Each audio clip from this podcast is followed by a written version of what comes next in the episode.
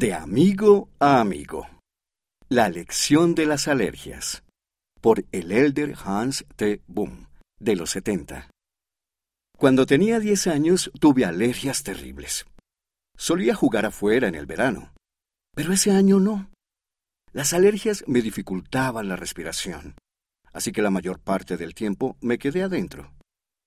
Todo lo que quería hacer, como jugar al fútbol, tomaba mucha energía adicional. Después de ese año, las alergias regresaron cada verano. No pudimos encontrar una medicación que me ayudase, pero nos dimos cuenta de que podía respirar mejor en el baño que en cualquier otro lugar de la casa. Así que de mayo a agosto dormía en el baño.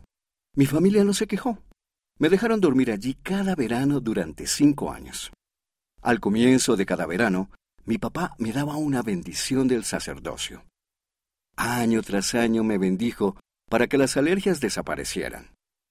Mi mamá, mis hermanas y mi hermano oraron por mí, pero ni las bendiciones ni las oraciones arreglaron las alergias de inmediato.